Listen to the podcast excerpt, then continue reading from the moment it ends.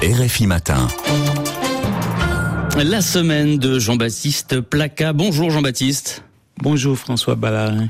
Hôtel Ivoire, Palais du Luxembourg, Bibliothèque nationale François Mitterrand de Paris, à Abidjan, le dixième anniversaire de l'assassinat le 2 novembre 2013 de Ghislaine Dupont et Claude Verlon à Kidal au Mali a été pleinement commémoré par RFI et l'association des amis de nos deux confrères. En attendant de voir la justice passer, peut-on au moins se consoler de ces beaux hommages rendus dans des cadres prestigieux?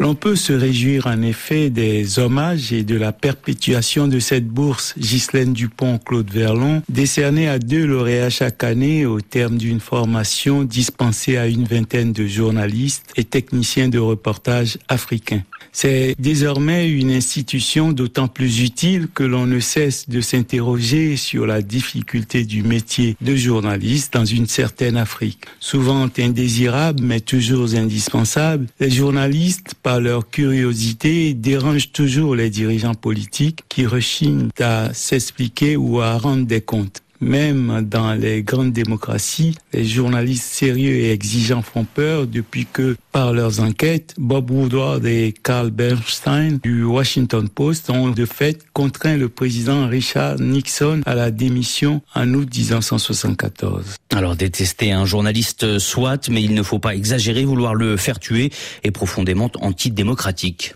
Sans doute y en a-t-il qui par moment auraient envie d'étrangler tel ou tel journaliste euh, trop insistant. Mais il n'y a guère que dans certains types de régimes que l'on ose attenter à la vie d'un journaliste. Ceux qui ont commandité l'enlèvement et l'assassinat de Ghislaine Dupont et Claude Verlon se rapprochent davantage des trafiquants et autres bandits de grand chemin qui s'abritent derrière de douteuses idéologies politico-religieuses pour courir après de juteuses rançons. Même ceux-là auraient gardé nos deux confrères en vie pour les monnayer si, trahis par la mécanique, ils n'avaient perdu leur sang-froid. Ces assassinats relevaient d'une certaine inintelligence. Par contre, souvenez-vous de Jean Hélène, abattu il y a tout juste 20 ans par un policier zélé qui avait peut-être entendu un de ses patrons ou proches bien placés au bord de la mangeoire se plaindre du travail du correspondant de RFI à Abidjan au nom des miettes que ce sergent pouvait recueillir auprès du dit patron, il s'est comporté comme si le travail de Jean Hélène était une menace pour sa panse.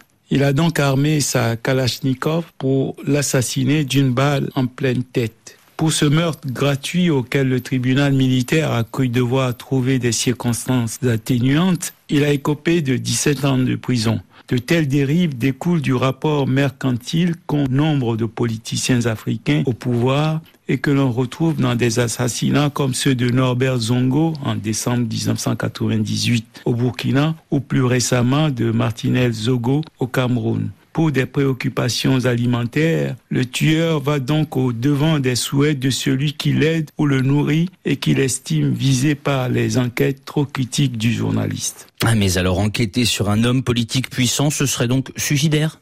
Oui, ces puissants et leurs serviteurs zélés devraient pourtant savoir que le journaliste sérieux dont ils désapprouvent aujourd'hui les critiques peut demain les défendre lorsqu'à leur tour ils auront eux-mêmes perdu le pouvoir, victimes des injustices de leurs successeurs.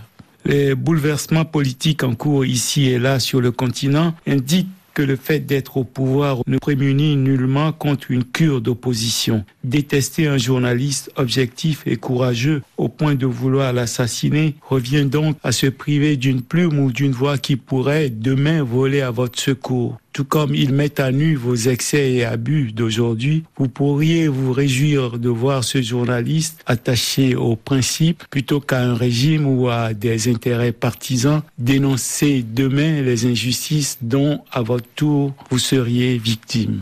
Merci Jean-Baptiste Placa et à la semaine prochaine.